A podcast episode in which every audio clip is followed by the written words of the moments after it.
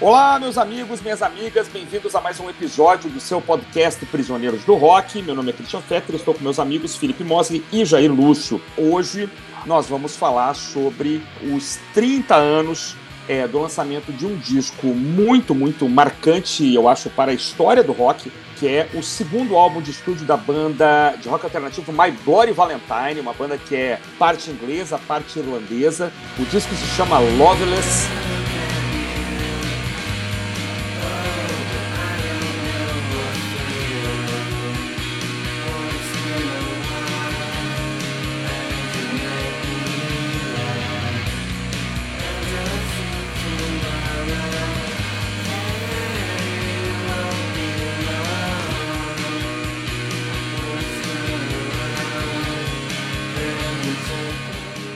Já fez é, aniversário, fez aniversário dia 4 de novembro, é, mas nós não podíamos deixar de falar a respeito desse disco porque ele é incrível. Ele gera muita, muito debate, muita discussão. Um disco que, segundo alguns, é, a, a, nem a banda sobreviveu a ele. Assim, a banda acabou sendo até massacrada pelo próprio álbum. Né? Um disco que, segundo muitos, também é o marco zero ou o ponto alto do movimento shoegaze, né, que é um movimento, é, um subgênero do rock aí dos anos é, 90. Mas, enfim, estamos abrindo, estamos começando, sejam bem-vindos. Eu vou passar para o meu amigo Felipe Mosgri, que vai começar falando, depois a gente volta aqui, o Jair fala também. Vamos lá. Cara, fiquei muito feliz já, porque você chamou o disco de incrível, cara. Já ganhei o é, dia. É incrível mesmo. eu, eu achei incrível. Eu conheci o, o Loveless e o My Bloody Valentine naquela época que foi mais legal comprar CD no Brasil. Uhum. Quando os discos importados chegavam fácil, a gente tinha dezenas de lojas aqui em Brasília, Verdade. tanto grandes como pequenas, e as lojas pequenas eram todas muito especializadas, né? Você tinha lojas de rock clássico e lojas de rock alternativo, de música eletrônica, etc. Uhum. Então, aquela história de ouvir falar de uma banda, ou assistir um vídeo na MTV, ou escutar no rádio, e não ter mais como procurar aquele disco, tinha acabado. A uhum. gente tinha acesso e podia correr atrás e procurar. No meu caso, eu fazia muito isso com o rock alternativo. Então, um dia eu entrei numa dessas lojas, vi os dois discos do My Bloody Valentine e levei para casa, sendo que na época eu conhecia só uma música. eu tinha visto na MTV. Mas eu sabia quem eles eram pela fama. O My Bloody Valentine foi criado em 83, já com o Kevin Shields, o mentor da banda, guitarrista, e o baterista Calme Osayosog. Pois é, o baterista de nome indizível, né, cara? É. nome gaélico, você, né? Que, que é isso? É gaélico, ele é irlandês, mas esse nome com certeza remonta aos primórdios da humanidade.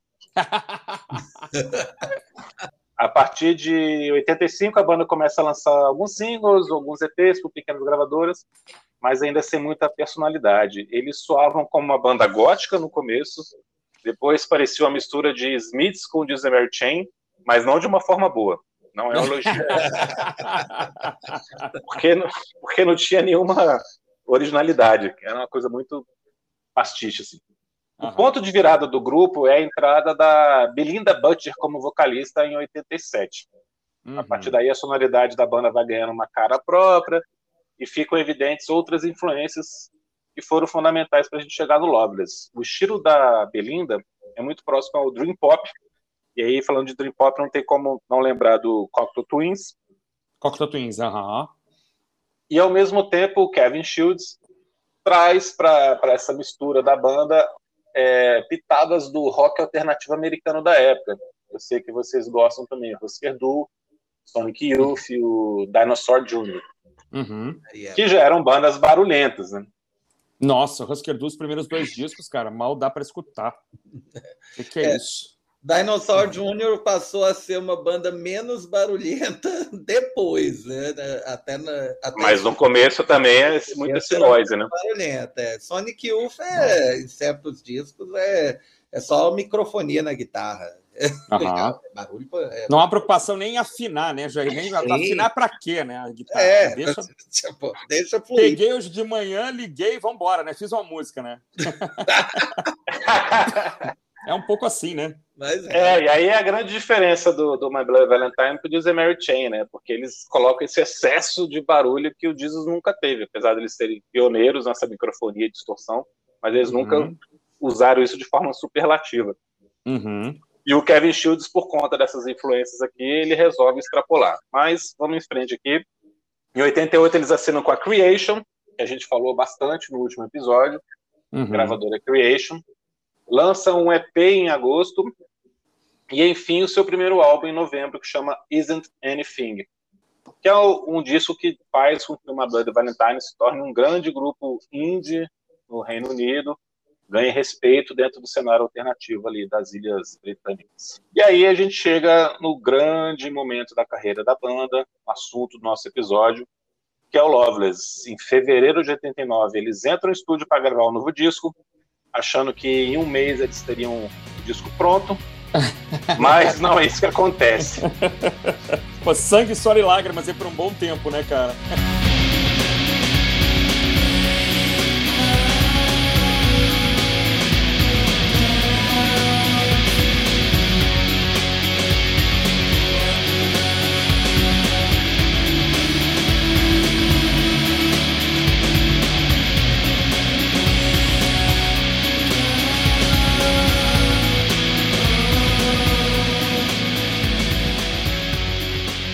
Uma loucura ao estilo do Brian Wilson no Beach Boys, o Kevin Shields se torna obcecado pela busca do som perfeito, pela elaboração do disco dos sonhos.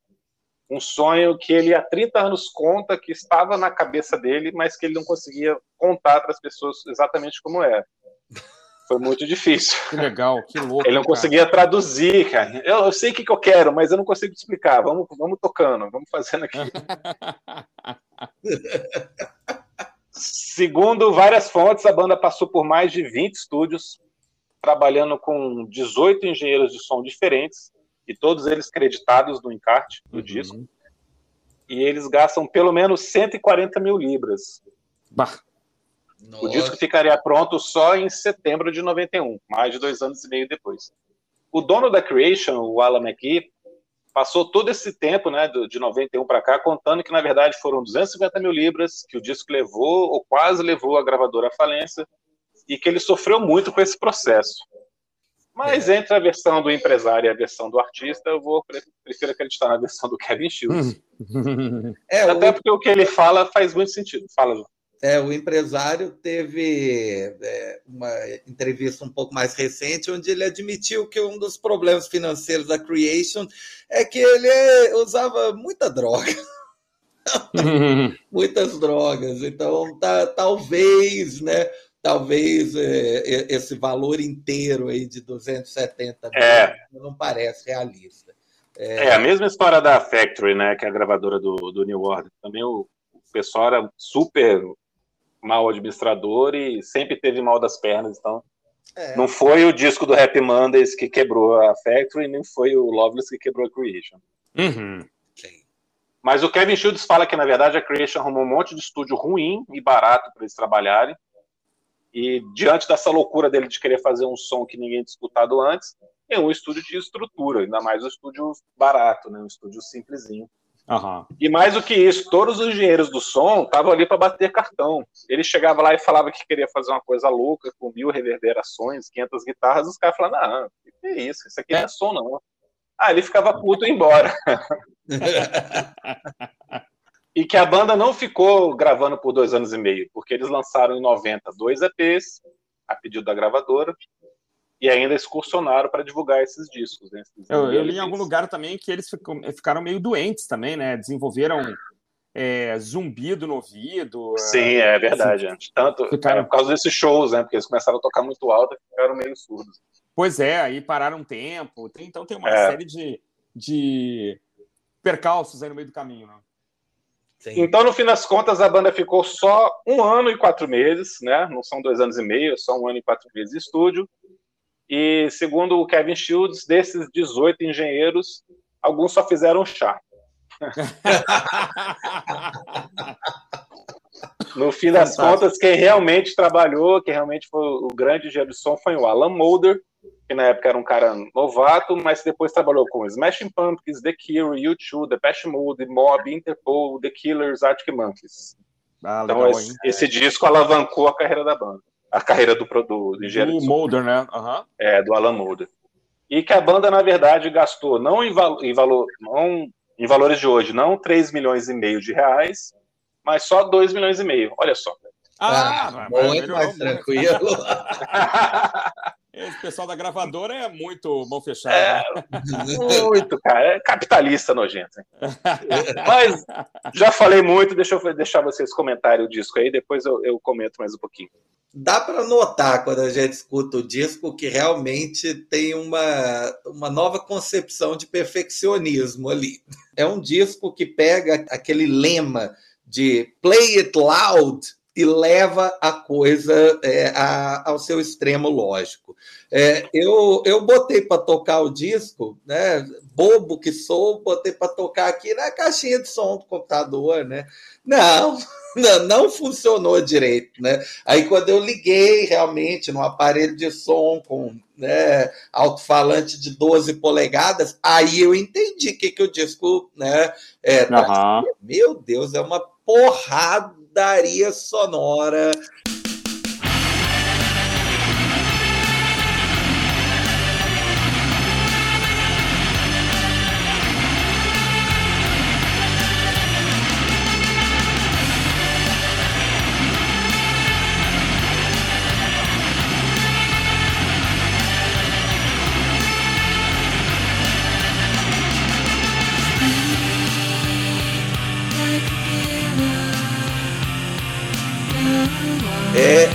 uma quantidade de barulhos, né?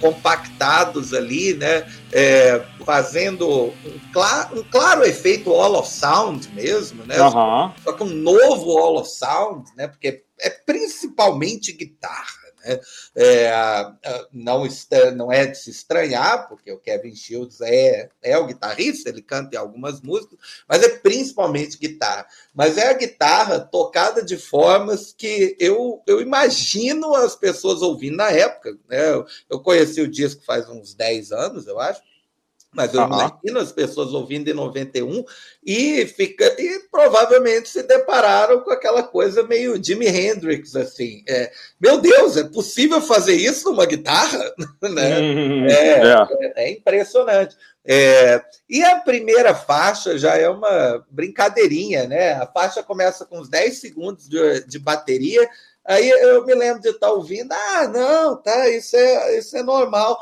Dali a pouco pouco, né? Pô, é, é, não é nada normal, né? Não, é, vem uma nevasca de guitarra, né? é verdade. Ah, né? Literalmente te pega, é aquela cena de, de volta para o futuro, assim, né? Vem uma onda sonora que te joga longe o, o disco como um todo não tem, é, pelo menos eu não consegui detectar assim, é um, é um, disco que dentro da estética que o cara escolheu, ela é, ele é perfeito, ele não tem um momento fraco, uma faixa que parece, ah não, essa aqui foi mais ou menos trabalhada. Tá, tem uma faixa lá que é uma vinhetinha de um minuto e pouco, né? Touched, que é. Que, não... que é do baterista? Exato. ah, é do Come, é do Come. É. é. e que aí já não é tão interessante. A faixa de abertura é Only Shallow, é, Only Shallow, Shallow, Only Shallow, né? E... Shallow, cara, você assistiu o filme da Lady Gaga, você sabe que é Shallow. É o meu sotaque, o meu sotaque é escocês. É, é, eu, eu, eu, escutei, eu, escutei, só a versão da Paula Fernandes, então acho que é Shallow. eu não vi o filme ainda, não vi o filme da, da Lady Gaga. Não, da Lady Gaga eu não vi, não. Eu já vi as duas outras versões, né? Aham. É, cara, agora fiquei com vergonha de ter visto as três. Então. É, é, eu, eu parei. É, mas eu parei. Ah, eu parei, é maravilhoso. a faixa abertura, né, chama Only Shallow, né? E é, ela tem né, essa, essa impressionante linha de, é, de guitarra que é estrondosa, que vai crescendo. É, é verdade. E, e é, vem muito cedo no disco, né? Você já é, já é tomado de porrada por isso e já fica né, ansioso com o, que, com o que virá depois. Né? E apesar de, como eu falei, né, não ter exatamente nada indigno de nota, tem, tem algumas que me atraem mais. Né? Eu gosto bastante daquela To Hear Knows When, né, que é uma das uhum. faixas que tinha sido lançada em 90, né, no EP, o Tremolo, porque ela é muito psicodélica, né? é sim, sim. É, nebulosa. É, é, nessa que eles fazem o que os dois cantam? É, né? É, Essa é uma das que eles dois cantam, né? É, uma das, das duas que eles cantam e tem um. É, é, cria um um diálogo muito interessante né, entre aquelas duas vozes ali. As vozes que, novamente, né, ficam enterradas. Assim, quando, quando aparecem, né? É, quando, quando aparecem. Ah, não, mas a, aqueles cantam mesmo, que a voz se destaca mais, é When You Sleep. É, When You Sleep é a faixa pop, né? É, é a faixa pop, que é. Bem... É quando a gente respira, né? Ufa, é, ufa, é. Isso, ai, ai, ai, isso tá. eu conheço, né? Isso, é. isso eu já ouvi. É, a faixa que fecha o disco é excelente, né? Eu, eu vi um crítico da New Music Express falando que era como se o Rap Mondays estivesse fazendo um cover do Sonic Youth. Né? e pra... Tem uma outra definição, depois eu falo, vocês vão gostar da minha definição, eu acho, mas depois eu falo. E, e para mim, o para mim, o Billy Corgan do Smashing Pumpkins ouviu essa faixa e pronto, é isso que eu quero fazer. Em todos os meus discos. Do... Com certeza, cara, com é, certeza. É, a influência parece, é inquestionável. É, parece muito né, é, o que o Smashing Pumpkins fez depois. Não, não é à toa que o Alan Moulder, já dois anos depois, estava trabalhando com o Billy Corgan. É, uhum. faz... Um dia, é, porque pegou o jeito de como conseguir aquelas múltiplas reverberações, né? Aquilo deve ter dado um trabalho realmente monstruoso. O estúdio teria que ser um Abbey Road da vida para ser gravado mais rápido. É, hoje, é. hoje até dá para é, visualizar, né? Que ah, não, dá para fazer, é, dá para fazer hoje em dia. É, você tem uma gravação com 300 canais digitais, dá para fazer, né, gente? Agora, em 91. É, é. É, mas eu sabe, Jair, que eu vi uma entrevista com o Billy Corgan, eu não é. entendo da parte técnica, né? Mas o Corgan falou que depois ele descobriu que era mais simples do que ele imaginava. Mas aí eu não sei o que ele quer dizer com isso, entendeu? É. Mas ele falou assim: ah, é, mais, é simples, mas não, não ninguém imaginava. O Loveless? É, não. O Loveless era mais simples. Billy, é, o Billy Corgan falando daquele som de guitarra, né? De guitarra. Ah, tá. né? ah, tá. Ele fala, ah, é mais simples do que eu imaginava, mas assim, é, quando eu escutei a primeira vez, eu falei de como diabos eles chegaram nesse som. Então, acho que assustou todo mundo mesmo, né? Ficou todo mundo espantado. E é raro alguém inovar, né, nesse campo, né? Mas ele realmente conseguiu.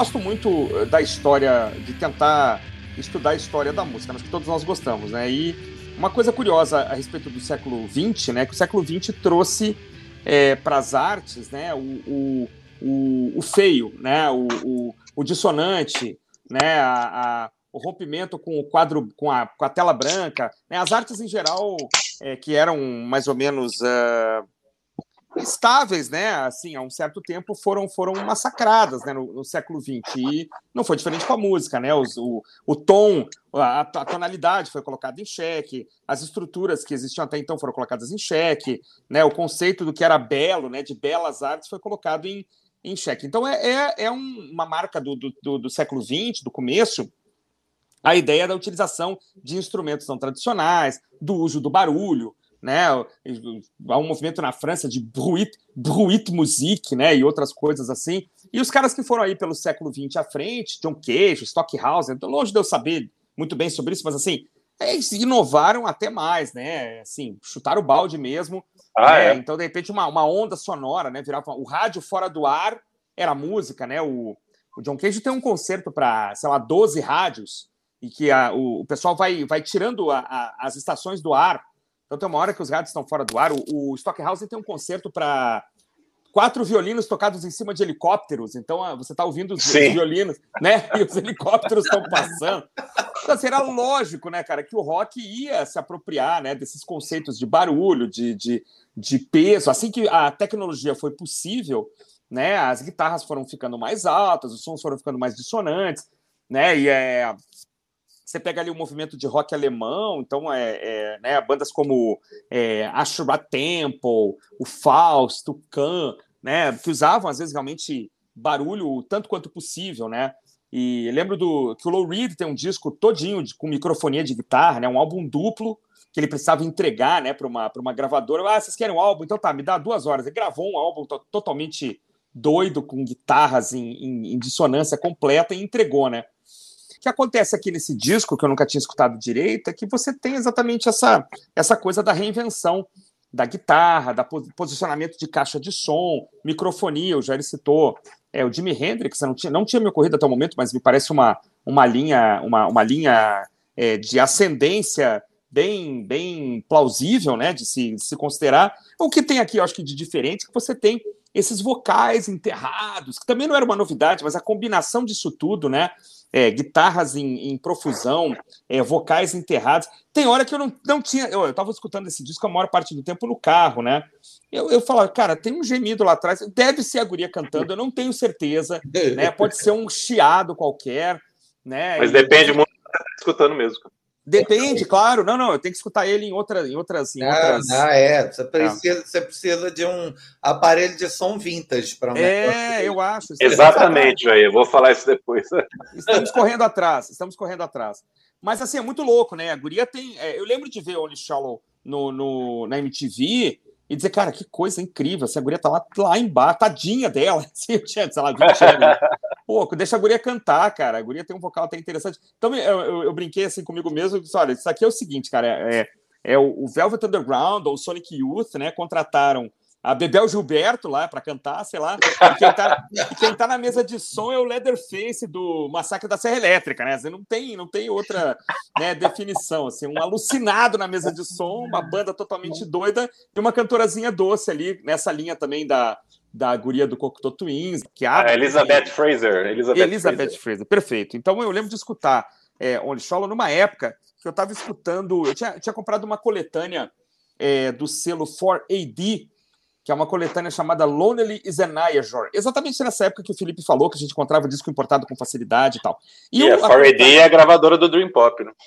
Pois é, e a 4AD tinha, além dos Cocteau Twins, tinha uns grupos bem esquisitos, é, Wolfgang Press, é, uhum. This, This, Mortal Coil, umas coisas esquisitas. Muito, Mortal Coil que tem a Elizabeth Fraser também cantando. Ah, não sabia. O This Mortal Coil é um projeto de estúdio, né? São os caras da é. 4AD com mais gente. Então, acho que está correto aí a Elizabeth Fraser participar. É, é, me lembro que tinha ela participa. uns grupos muito estranhos, assim, e eu falar, pô, isso aqui é esquisito, mas é legal, bacana. Mas quando eu escutei é, essa música, eu falei, cara, isso aqui é mais esquisito ainda, né? Um negócio realmente muito louco. E aí, agora, na, na, a gente preparou essa pauta, eu falei, ah, agora eu vou ouvir esse disco por inteiro, que legal e tal. Mas eu não sabia de nada que se passava é, ao redor, assim, de quanto, quanto a banda sofreu antes, quanto a banda sofreu depois.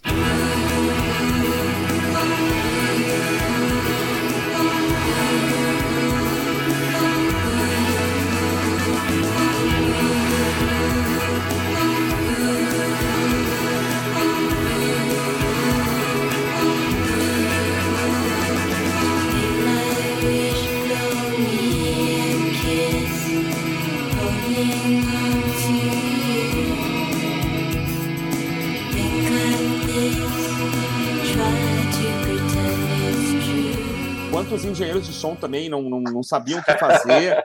Eu li em algum lugar que tem algum estúdio que eles gravam que os, os caras do, do som não podiam ver o que estava acontecendo, eles tinham que acompanhar é. É, pelo andamento da. da, da Só da as barrinhas ali, né? Muito louco, cara. Só os então, assim, mostradores ali que falam, não, não escuta nada que você não precisa fazer nada. Exatamente. Mas assim, o fato é que, sem saber aqui também citar decorado o nome de música, porque eu não decorei ainda, mas eu achei um disco muito, muito, muito é, interessante. Assim, ele, ele, parece que ele vai piorando depois, né? Algumas faixas vão ficando mais herméticas ainda que a primeira, mais fechadas, e ali pelo meio parece que dá um, dá um sossegozinho, assim. Né? Exatamente. Né? Um pouquinho mais radiofônicas, não, não radiofônicas, mas pelo menos a gente consegue escutar a voz é, sobressaindo um pouco por cima da camada é, sonora, né?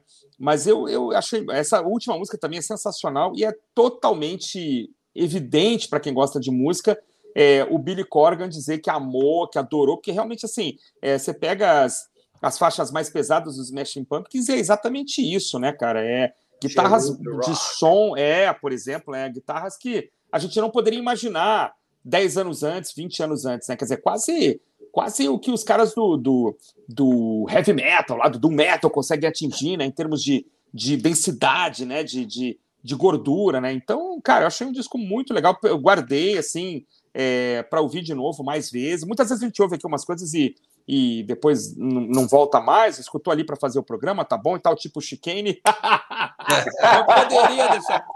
Ah, tô brincando aqui, logicamente. Né? Mas assim, é, esse realmente eu fiquei impressionado, fiquei impressionado é, de saber que há outros discos e que a banda levou, sei lá, 15 anos para fazer um sucessor, né? Nem, nem vi direito aqui, mas que a banda levou um tempão assim para fazer. É, são 15 anos, literalmente, né? São 12 anos. É, 91 a 2013. Cara. Que loucura, cara, para os caras voltarem a. Gente, então Não, 22 anos, 22 anos. anos. É, a gente é de humanas, cara. É. Não, 91 a 2013. É, cara, incrível, né? Aí, é, 22 também... anos. Pois é, eu, eu achei incrível, achei que os caras, assim, é, trouxeram uma coisa nova, assim, juntaram vários elementos, claro que já estavam ali no ar, né? mas é, é um disco que você não tem como ficar indiferente, né? Assim, e eu, eu gostei demais, assim, achei que. É, lamentei que os caras sofreram tanto, assim, na verdade, porque você realmente é, não deveria sofrer, mas é porque realmente é uma obra de arte, assim, né? Então, às vezes o cara o cara sofre, mas eu adorei, assim, eu gostei demais desse disco, cara. Que disco incrível. Estou muito feliz, cara, de ouvir os comentários de vocês. Realmente já valeu esse disco ter entrado na pauta. Porque tem alguns discos que a gente escuta a vida inteira, a gente escuta todo mês, a gente nunca para de ouvir. E tem alguns discos que a gente de vez em quando coloca e coloca para escutar com atenção e curte.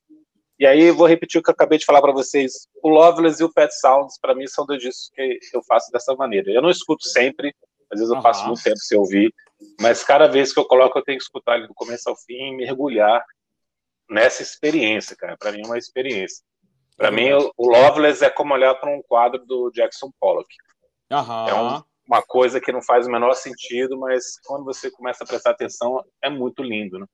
É, você vê um cavalo aqui, você vê uma casa é. ali, né? Você começa a ver a forma, né, assim, Existe música aqui mesmo, essa guria está cantando e se você não se aprofundar, e tem tudo ali, né? Tem é. tudo nesse disco, né? Só que tá ali essa bagunça.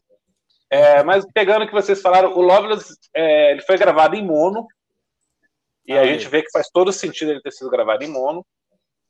É, o nosso doutor em física, que por favor me corrija se eu falar alguma coisa errada, mas o som em mono é reproduzido da mesma maneira em qualquer ambiente, porque ele é chapado, né? Ele não tem profundidade, não tem espacialidade. Né? Olha aí. Então ele não consegue dar diferença entre os instrumentos. Talvez por uhum. isso que reproduzir esse disco estéreo diminua um pouco a, a sensação que ele foi feito para causar nas pessoas. Uhum. Que é uma coisa que acontece muito quando você pega o disco em mono e tenta colocar ele em estéreo artificialmente, nos discos antigos em mono. É isso, Jair? Estou falando besteira. É, é, é, exatamente isso. Passou. Tá, tá provado.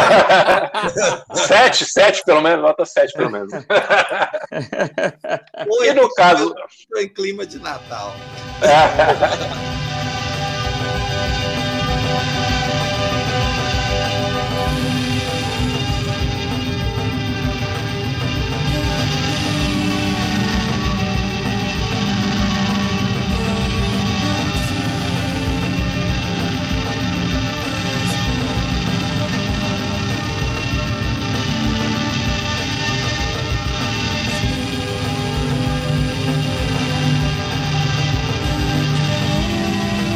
caso do Lopes, eles fazem isso inclusive com a voz, né? A voz também está misturada com os instrumentos, por isso que essa sensação de que você não escuta direito o vocal uhum. acontece, porque a gente está acostumado com a voz sempre predominando, né? Uhum. Então, se a intenção era criar um tsunami, ou então um of sound, como dizia o Phil Spector, tá, deu certo, né? O Mondo era a escolha ideal, porque jogou tudo na sua cara e, e funcionou muito bem. A sensação, primeira impressão de que tem só ruído ali, vai passando à medida que você vai dando chance para o disco ir acontecendo. Vocês falaram tudo que eu ia falar sobre Only Shallow, é isso mesmo, é um cartão de visitas. Uhum. Né, aquela introdução de bateria e depois você é destruído pelaquela onda sonora, mas relaxa que é um tsunami do bem, deixa ele te levar. É. e aí vem essa combinação de clima, de atmosfera, de ruído, de disintegration do The Cure, que é uma coisa que só agora que eu fui parar para pensar que tinha muito, né, que era muito recente. Uhum. Talvez mais do que Cocktail Twist ele tenha escutado The Cure, que era uma banda que ele sempre gostou, e que o Disintegration é um disco super climático e super recente na época que ele estava gravando.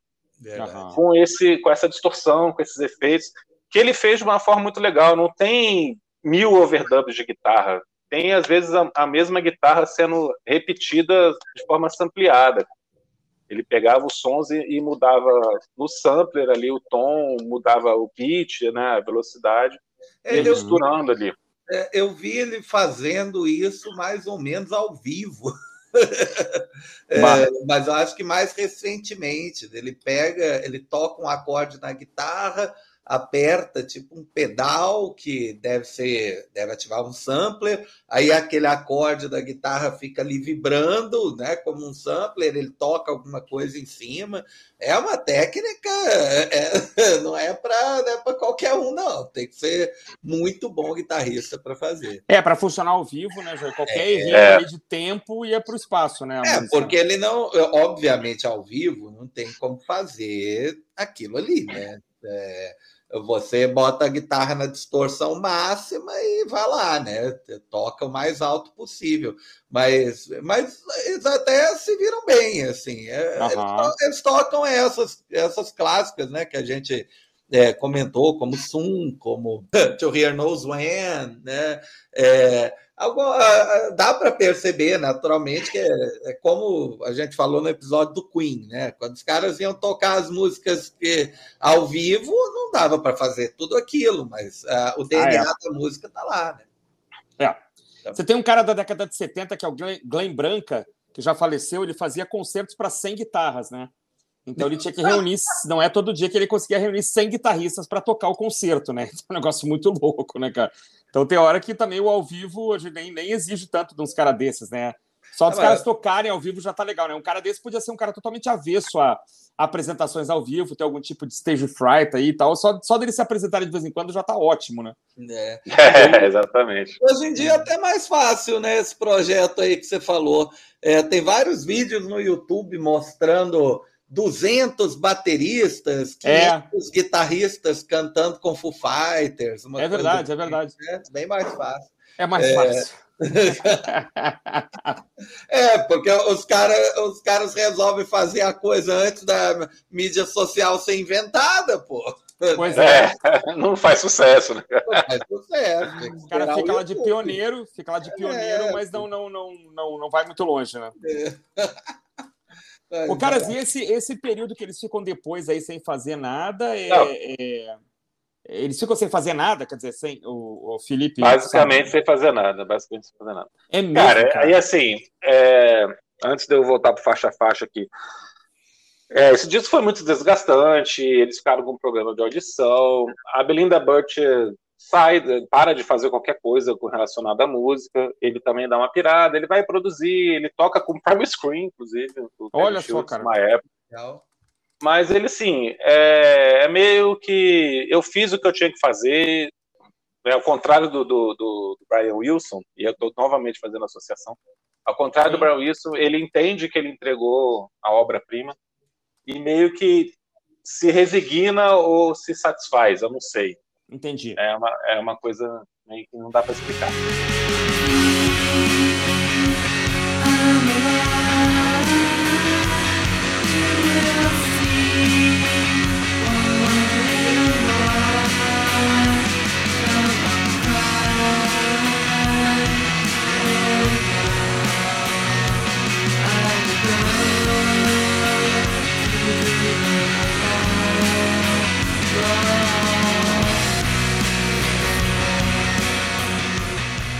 Partir dos anos 2000, a banda volta a ter um hype muito grande, ela fica muito cultuada e, e, começa a ter muita pressão, e aos poucos ele vai querendo novamente reunir a galera e tal. Uhum. Inclusive por causa do, do Lost in Translation, o filme da Sofia Coppola, né, Encontros e Desencontros, ah. que trouxe uma, uma leva de, de, de fãs para a banda, porque essa música, uma das músicas está na trilha sonora. Ah, eu não sabia qual E aí, Sometimes. Hum. Aí aos poucos ele resolve voltar e eles lançam um, um terceiro disco em 2013. Aham, é, que é, muito bem falado, né? Muito bem. Que é muito legal, é muito legal. Não, não é a mesma coisa de forma mais madura, menos pretensiosa ou menos louca, né? MBV. Aham. Que é só MBV, né? MBV. É, MBV, né? Linda capa também, né? Linda capa, linda capa. Muito bonito. Os caras são bons nisso, hein? Putz, grilo. Mas vamos lá, assim, deixa eu fazer um faixa-faixa aqui rapidinho. Bora, vocês já falaram, lá. vocês já definiram muito bem Only Shallow, é isso mesmo, né? O cartão de visitas. Aí depois você tem as duas faixas mais psicodélicas, mais alucinadas do disco, com aquele instrumentalzinho no meio, que é Loomer, Touch It e To Hear Knows When. Uhum. E aí vem When You Sleep, que é uma música pop, um riff marcante puxando a música, a mixagem esconde menos os vocais, para alegria do Christian, que não gosta. Os vocais estão dobrados, então você consegue até entender a letra, né? Uhum. E é, é, a música com mais formato canção do disco aqui, com uma estrutura mais tradicional. E aí, cara, não tem como destacar enormemente essa música que a gente está falando agora, que é Sometimes. Para mim, a música mais bonita do disco. Se fosse em qualquer outra banda, qualquer outro disco, seria uma balada no violão. Mas aqui uhum. a gente tem um, um, um, white noise ou um pink noise, como se, é, como se convencionou chamar depois, esse ruído constante no fundo ali, uhum. junto com a melodia. E sério, é difícil para mim ouvir essa música até hoje, pela milésima vez, não ficar arrepiado. Eu acho essa música muito bonita. Legal. É bonita mesmo. É... Blow on a Wish é outra que eu acho muito legal, porque é, é onde você tem mais essa influência dessa coisa etérica, onírica, assim, mais destacado, né? Assim, inclusive ela começa com um corinho de Aham, aham. Então é a música mais Cocteau Twist da, da banda, apesar que o Kevin Shields não gosta de dizer que, que escutou Cocteau Twist, não sei porquê. Ah, que absurdo, cara. Evidente, evidente. É, e para mim é o vocal. Ouviu, assim, ó, se ele não ouviu, a, a menina escutou, né? Porque, puxa, ah, é, total. E para mim é, pois é, por isso, para mim é o vocal mais bonito da, da Belinda Butcher no disco é essa música. Pois é, e eu li em algum lugar. Destaque, onde ela mais se diverte, né? É, eu li em algum lugar, Felipe, que, ele, que ele, assim, eles acordavam muito cedo para gravar os vocais. Os vocais eram gravados às sete da manhã. E aí a, alguém, assim, ela cantava, ela chegava sem letra, pronta, e cantava, e alguém depois escrevia o que achava que ela tinha cantado. Então, aquele negócio assim, totalmente. É, é, é, essa história de que não existe letra porque ela improvisou tudo, né? Então ninguém sabe quais são as letras corretas. Eu não duvido, eu não duvido, eu não duvido. É. É, aí, ah, mas o vocal é meio sonolento. Não, ela tava com sono. é isso mesmo.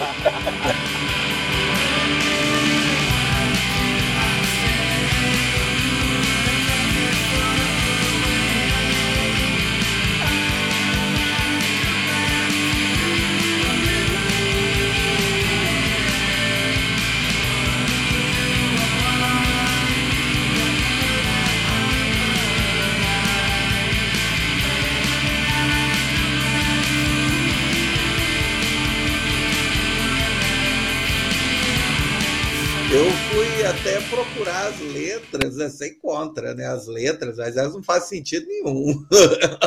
é, deve estar tá errado. Delas. Não, e é como é. você escutar Cocteau Twins no Spotify, né? Ele vai tentando reproduzir alguma coisa, mas é.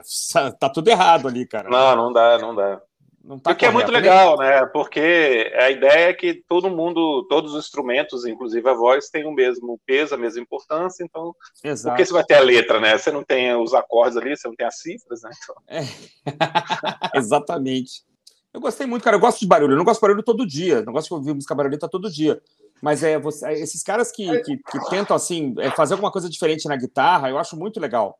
Mas é, é... um barulho, é um barulho aqui é, calmo é, eu, é. eu, acho que é o disco barulhento mais calmo que eu já ouvi. É, é. um disco barulhento que me me causa repulso. É, é o mais, é o mais doce, docemente barulhento de todos os tempos, talvez. Exato, assim, é, é, muito agradável de ouvir. Apesar, o barulho ali combina mesmo. É, é, é, interessante que passou a ser chamado de ruído rosa, né? E a capa do disco anteviu isso. É, é verdade, é verdade. É, a capa é uma bela capa, né? Como vocês comentaram. Não, bela capa que tem, tem tudo a ver com o som, né? Sim. Tudo a ver, tudo a ver. Mas, se você, se vocês não conhecem o disco anterior, o disco anterior, perto desse, é, uma, é um, quase um, um, um, disco de música pop, assim, nos anos 60, cara. É muito mais leve, muito mais tranquilo. Mas o para muita gente, o Isn't Anything é o, o disco fundamental do shoegaze, uhum. porque o Loveless é muito exagerado. Todos os conceitos, ah, ninguém consegue repetir. Né? Então ele é um, um, ponto fora da curva. Assim. O Loveless teve crítico que falou que ao mesmo tempo que ele é assim o pináculo do shoegaze, ele né, acabou com o shoegaze, né? é, não, é, acabou com o shoegaze, até porque novembro de 91, né? Tudo acabou depois de novembro de é, 91. Onde? Veio aquela, aquela galera de Seattle lá e acabou com tudo. É verdade. É, e eles têm um monte de EPs anteriores, né? Tô vendo EP aqui com 10 minutos, com 15 minutos. Sim, cara, eu citei rapidinho aqui, mas eles têm uma porrada de coisa. É, que é muito louco que depois disso eles não gravam mais nada, né? É, na crítica né, especializada, havia aquela ideia de que pô, quanto mais ele demora para lançar o próximo disco, pior. né? Porque, ah, é? né?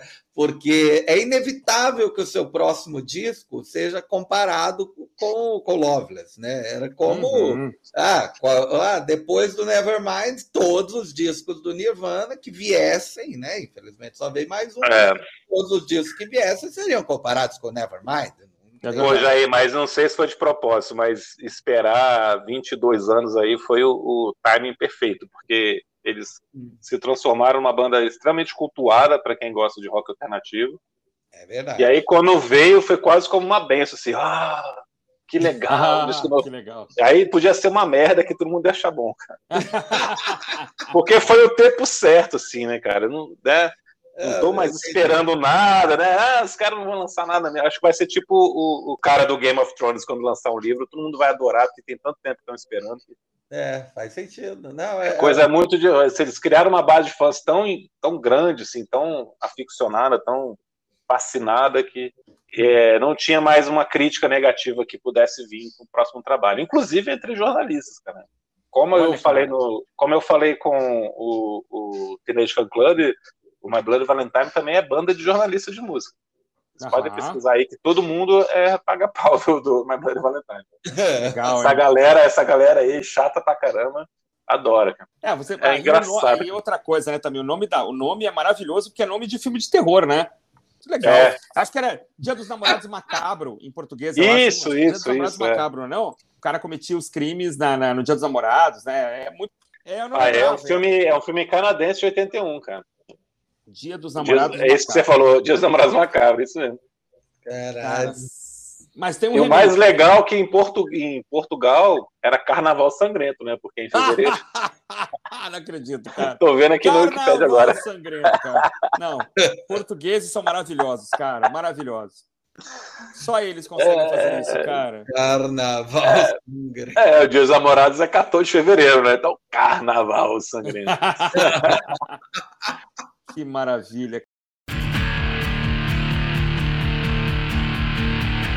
Então é isso, meus amigos. Chegamos ao final de mais um episódio. Muito obrigado a vocês que vieram até aqui com a gente.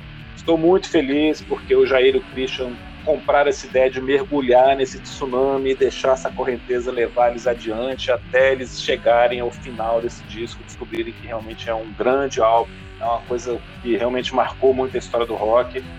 É um dos discos da minha vida. Estou muito feliz que vocês tenham curtido também fazer esse episódio. Muito obrigado. E vamos para a próxima. Semana que vem a gente está aqui de novo. Maravilha, Beleza, cara. Foi um prazer.